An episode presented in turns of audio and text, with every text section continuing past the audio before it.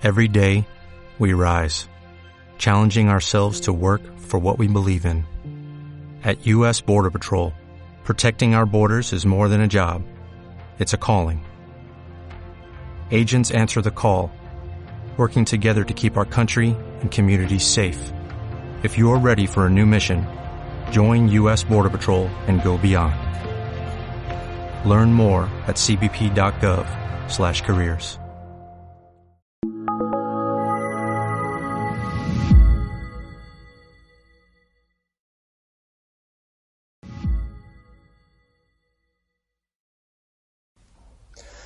Esta decimoprimera meditación la hemos titulado Llamada a la fecundidad.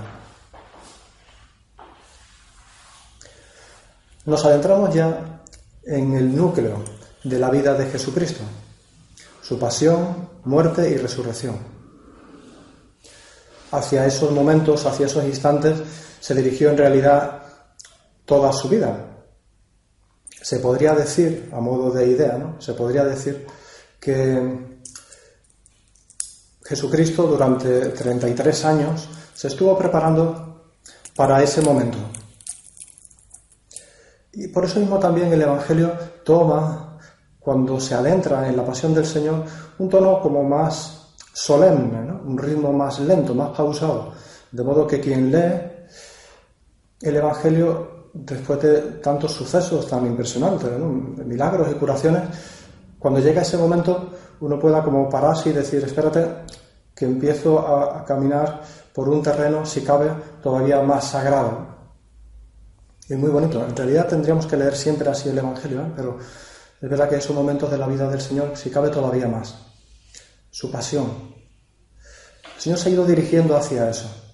En realidad los ejercicios espirituales tienen también como núcleo esos instantes.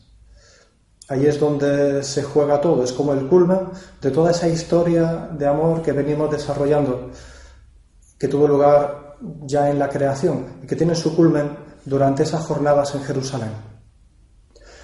Por eso, así como hay sucesos de la vida del Señor que hay unos evangelistas que los narran, otros no, en este caso la pasión del Señor la desarrollan los cuatro evangelistas y, y con cierto detalle, pero especialmente San Juan. Especialmente San Juan. Llama la atención.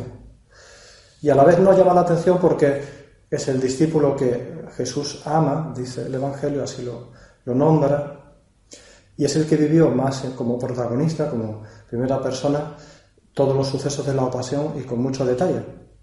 Por eso no es sorprendente que de los 21 capítulos que tiene su Evangelio, cinco íntegramente los dedique en concreto a una de esas escenas que apenas son dos horas de la vida del Señor, la última cena. Ahí es donde nos vamos a fijar en esta plática, ahí es donde nos vamos a quedar, en el cenáculo.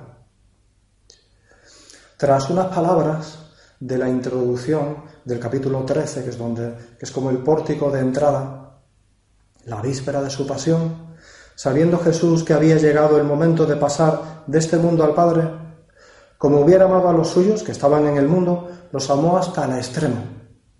Ese es el pórtico de entrada, es una llamada.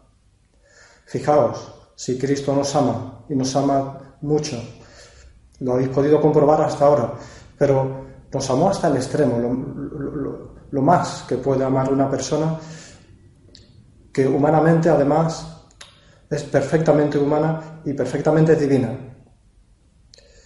Tras esa entrada, digo, tras ese pórtico y anuncio, pues el pasaje se divide como en tres grandes bloques, esos cinco capítulos, podríamos dividirlo quizá como en tres grandes bloques, unas escenas primeras muy bonitas que nos introducen por el camino de la humildad. El Señor lava los pies a sus discípulos y de ese modo nos pide que a la hora de entrar en la pasión del Señor, a la hora de acercarnos en realidad a la Eucaristía, a la misa que renueva el sacrificio de Cristo, lo primero en la vida cristiana es la humildad. La necesidad de servir a los demás, de hacernos pequeños para poder comprender las cosas grandes. Jesús lo hace en su propia persona, porque quiere servir de ejemplo y va por delante en su vida, antes que sus propias palabras. Eh, comienza, por tanto, esos cinco capítulos con esos pasajes que nos hablan de humildad y termina, sobre todo el capítulo 17, el último, es con esa oración sacerdotal que es impresionante, una llamada sobre todo a la unidad, al amor entre nosotros, a la unión con Dios Padre, a través del Espíritu Santo. La oración sacerdotal, que es quizá la oración más subida, que salieron, salió de los, de los labios de Jesús, su modelo de oración. ¿eh? Un día para hacer la oración, si, nos vemos con dificultad, pues uno puede coger el capítulo 17 del Evangelio de San Juan y seguir esa oración y meterse en la oración de Cristo y, y, eleva el alma. Pues entre estos dos grandes polos, dos grandes mensajes, en realidad todos lo son, pero de humildad y de sacerdocio, se encuentra en el capítulo 15, recoge el mensaje que es el que nos vamos a centrar eh, en esta plática. El mensaje es una llamada a la fecundidad.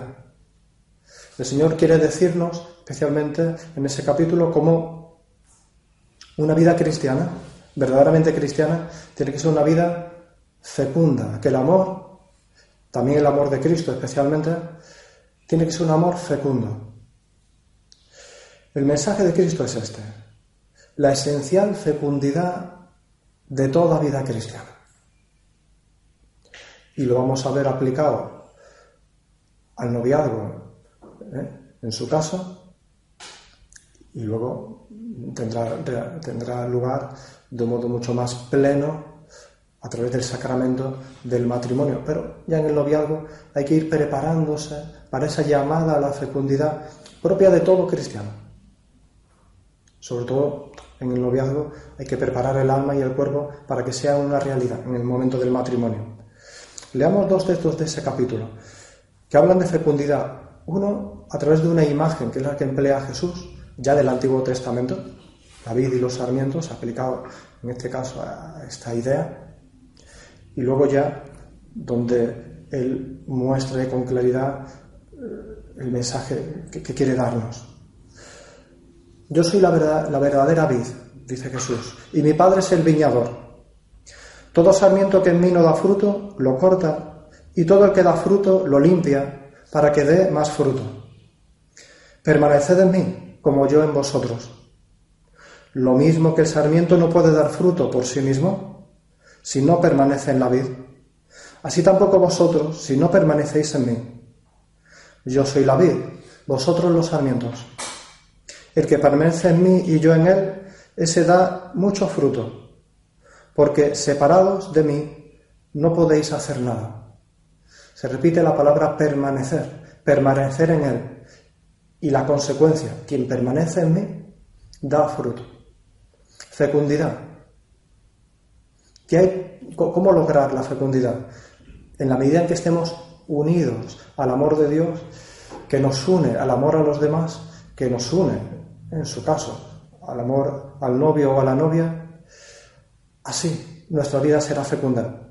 Es la imagen de la vida y los sarmientos, que para ellos era una imagen muy gráfica, muy cotidiana, en aquellos tiempos, en aquella tierra, y a ellos se le quedaría muy grabado, incluso a nosotros, ¿no? que estamos, menos acostumbrados a ver vid y sarmientos, pero lo vemos claro, ¿no? unos sarmientos no, unidos a la vid, pues al final acaban siendo un palo seco que no da fruto, que se tira, que sirve para ser quemado, pero no, mientras que unido a la vid da fruto y mucho, y abundante. Esa es la imagen. Y Jesús plasma esa imagen en una idea que quiere dejarles grabada en realidad a ellos y a nosotros. No me habéis elegido vosotros a mí, sino que yo os he elegido a vosotros y os he destinado para que vayáis y deis fruto, y que vuestro fruto permanezca, de modo que todo lo que pidáis al Padre en mi nombre, os lo conceda. Lo que os mando es que os améis los unos a los otros. El Señor nos elige, ¿para qué? Para que vayáis y deis fruto y vuestro fruto permanezca. Ese es el mandato del Señor, un mandato que Él mismo acompaña, primero con su propia elección y luego con esa continuidad de la gracia que siempre permanece junto a nosotros y es la que va haciendo que nuestra vida pueda de verdad dar fruto y abundante y permanente y fiel. es todo un logro del Señor, en realidad todo es un don de Dios. Por eso, eso os mando, que os amáis unos a otros, de modo que quien esté permanentemente unido a mí dará ese fruto. Fecundidad. Es la idea que Jesús quiere transmitir. Una idea que para, para una pareja, para unos novios, es muy importante que vaya cogiendo cada vez más fuerza, más fuerza, la ilusión, la ilusión de ser fecundos. Que tu vida no sea una vida estéril, decía un santo de nuestro tiempo con mucha fuerza. Que tu vida no sea una vida estéril. Sé útil, deja pozo. Ilumina con la luminaria de tu fe y de tu amor. Borra con tu vida de apóstol la señal viscosa y sucia que dejaron los sembradores impuros del odio y enciende todos los caminos de la tierra con el fuego de Cristo que llevas en el corazón. Es una llamada a iluminar, a dar fruto. Porque el verdadero amor es así, no puede ser estéril. Que tu vida no sea una vida estéril. Que vuestro matrimonio no sea un matrimonio estéril. Y para eso, que vuestro noviazgo se vaya preparando en el cuerpo y en el alma para esa fecundidad que está en manos de Dios y que se sirve de nosotros como instrumentos. Participamos de esa labor creadora del Señor. Y eso es impresionante. Es una suerte tremenda, es una elección divina. Yo os he elegido para esto. No os preocupéis, es tarea vuestra en parte. Vosotros cooperáis, pero yo iré por delante. Dios crea al hombre y a la mujer a imagen y semejanza. Les da esa complementariedad, esa capacidad que supone paternidad y maternidad. Y es algo esencial, que responde a lo que la persona es, por su propia naturaleza. Y si no fuese así, si pensáramos que nuestra vida está llamada a la esterilidad, incluso durante un tiempo, pues iríamos en contra de lo que es esencial a nuestro modo de ser, como personas y mucho más como pareja. Iría en contra de ese deseo de Cristo de esa imagen de Cristo en nosotros. Porque la persona es esencialmente apertura. Una persona encerrada en sí misma, que no tiende a dar fruto. En realidad, deja incluso de ser persona, ¿no? literalmente, podría llamarse sujeto, individuo, o átomo social, dentro de una sociedad que estaríamos pero la persona como tal, precisamente, viene incluso como nombre de esa capacidad de, abrirse a los demás y de dar fruto. Abiertos el uno al otro. Así tienen que vivir los novios. Y cada vez más, conforme a ese mandato divino, dominen la tierra y repóblenla. Den fruto. Por eso la sexualidad que no estuviera abierta a la vida sería antinatural. Y por eso el noviazgo nos ayuda, nos tiene que ayudar a ir preparándonos para esa fecundidad. Supone sin duda algo arriesgado. O hablar de fecundidad, quizá más en nuestros tiempos, donde hay muchas dificultades de todo tipo, económicas y sociales, está claro, pero supone riesgo y, generosidad. ¿eh? Es como una ambivalencia, van siempre juntos de la mano. Son elementos muy importantes para un cristiano. La vida supone riesgo, supone, tiene ese elemento de aventura, que es, que es muy bonito. Que nunca viviremos solos, ya digo, unidos a Dios, permaneciendo junto a Dios. Y, a la vez, generosidad. Es importante que le pidamos al Señor constantemente en nuestra oración que, que vivamos sin programar tanto nuestra vida. Eso justo en el tema de la fecundidad se nota mucho ¿eh? y, da, pena. A veces como hay parejas que quizá se plantean su vida, su proyecto de vida, no con ese riesgo, con esa apertura, sino que a veces programan un poco la vida excesivamente. Hay que, proyectar la vida, pero hay cosas, los hijos, los hijos no, no se programan somos personas, no somos ordenadores ¿no? o computadoras, sino hay que dejar en manos de Dios lo que es de Dios. La vida es de Dios. La fecundidad mayor o menor dependerá de lo que Dios quiera hacer en nuestra tierra. Nuestra tierra tiene que estar preparada. Son regalos los hijos. Y como tal, hay que, hay que contemplar siempre todo lo que tiene que ver con la vida. Esa cultura de la vida, que fue una llamada constante de San Juan Pablo II y ahora en el cielo mucho más.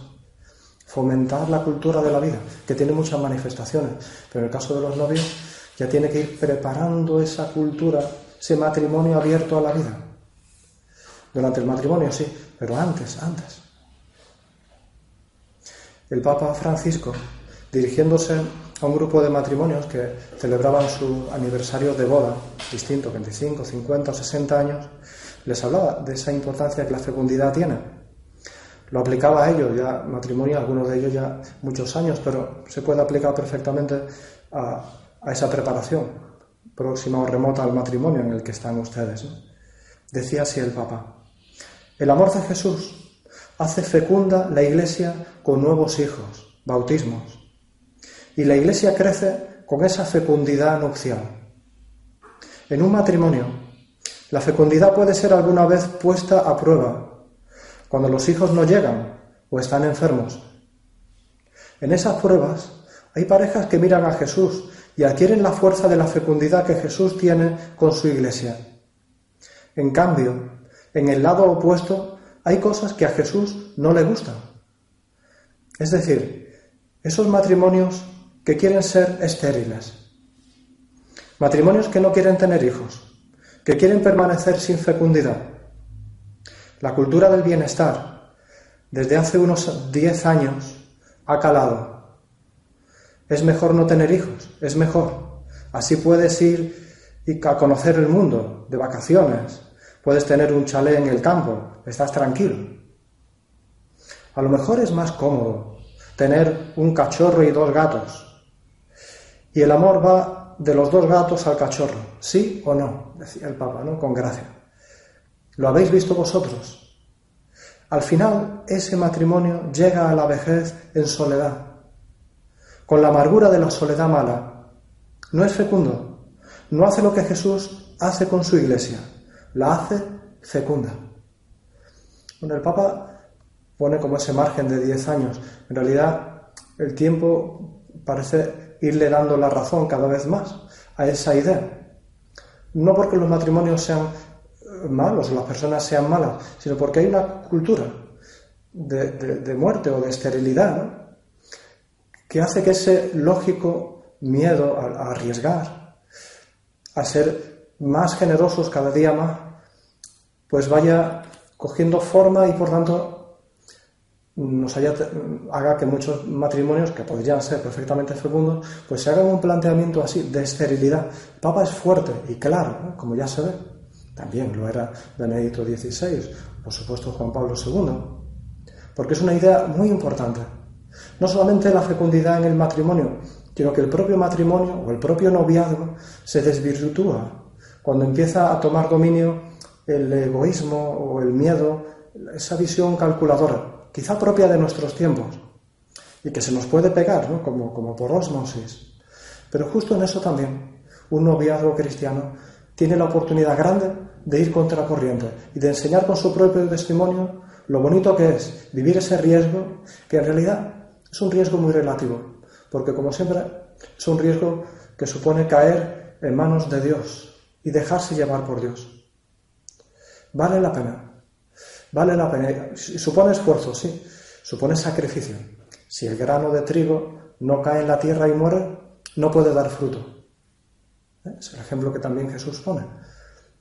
Pero cuando cae y se pudre y muere, de ese sacrificio surge fecundidad, surge vida, surge más amor. La vida tiene sentido, el grano de trigo tiene sentido, el matrimonio, el amor matrimonial tiene sentido, el amor de pareja tiene sentido, tiene fuerza. Es más, Jesús mismo va por delante. Nadie tiene más amor que el que da la vida por sus amigos, y Jesús va por delante. Para eso ha venido el Señor, para dar vida, y Él dice vida en abundancia. La fecundidad abundante. ¿Cuántas veces repetía el Papa Benedicto XVI que una de las características más propias de Cristo y de Dios, y por tanto también de la vida cristiana, es la sobreabundancia. ¿Cómo tiene que ser nuestro amor? Fecundo. ¿Hasta qué punto? Con tal generosidad que sobreabunda, como la vida de Cristo. Se ve muy bien en esa imagen que es modelo de todo matrimonio, que es las bodas de Cana. Como Cristo no se conforma en hacer un milagro que sea suficiente para salir del paso, sino que pregunta dónde están las tinajas, hace que todas las llenes hasta arriba, a la hora de convertirlas en el vino las convierte en el mejor vino, sobreabunda. El amor de Dios siempre es fecundo y sobreabundante. Y así los novios tienen que ir proyectando, tienen, es bueno que hablen con el Señor y entre ustedes, hablar de ese noviazgo con esa perspectiva. Un proyecto vital que genera vida, que no es tanto un proyecto cerrado, sino es más, más que un proyecto, es un sueño. Es un sueño. Que, es un ideal, pero no un ideal que no se pueda cumplir, porque, vuelvo a decir, está en la raíz, en la imagen de lo que es la persona. Darse, dar fruto, multiplicarse. Especialmente, quizá, vuelvo, antes decía, Paternidad y maternidad van de la mano, son complementarios. Pero quizás se pueda decir que sin duda en esto la mujer también tiene un papel, si cabe, más relevante. Porque la maternidad es como la, clave propia del alma femenina. En ella, sin que eso vaya en detrimento del ejercicio profesional, de, otras cosas o de otras labores, porque cada persona tiene su papel, ¿no? También en el campo profesional. Pero digo, como, como parte esencial de lo que es la naturaleza de, una mujer, la maternidad, sin duda, es, un clave, es una clave de lectura para poder entenderla.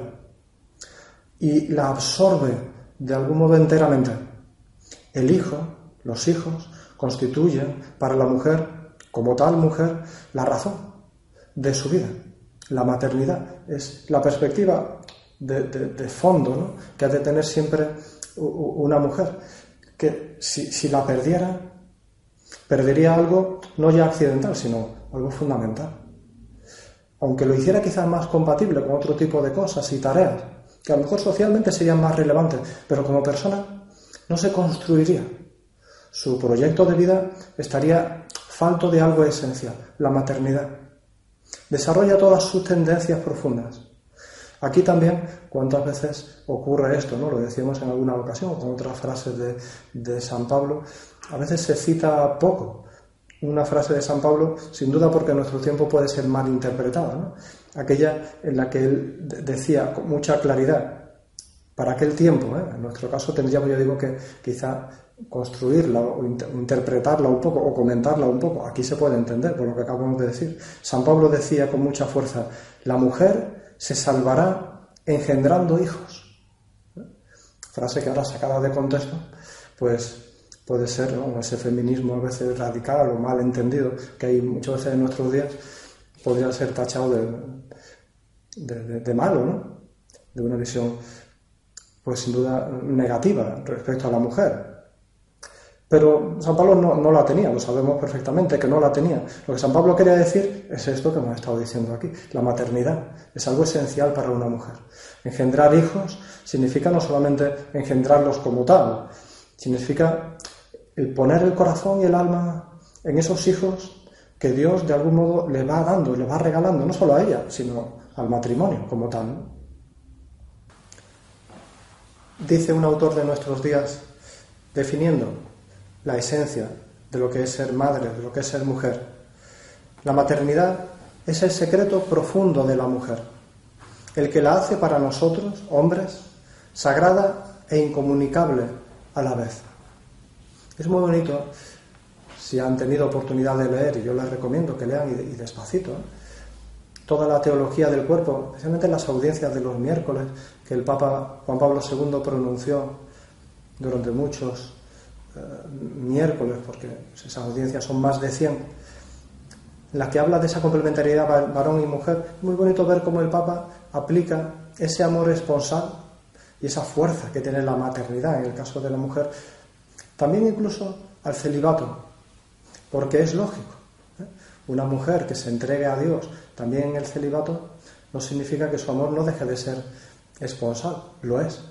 Y debe tener también, como todo amor esponsal, ese sentido de maternidad, ese deseo de, dar fruto y de ser fecundo, fecundo y sobreabundante. Pues pidámosle a la Virgen, que es el modelo de toda mujer y el modelo de toda maternidad, ella, que por ser precisamente inmaculada, tuvo esa tierra fértil, infinitamente fértil, que fue adecuada para que Dios pudiera nacer en su seno. Y de ese modo también tuviéramos en ella un modelo de lo que es ser esencialmente madre.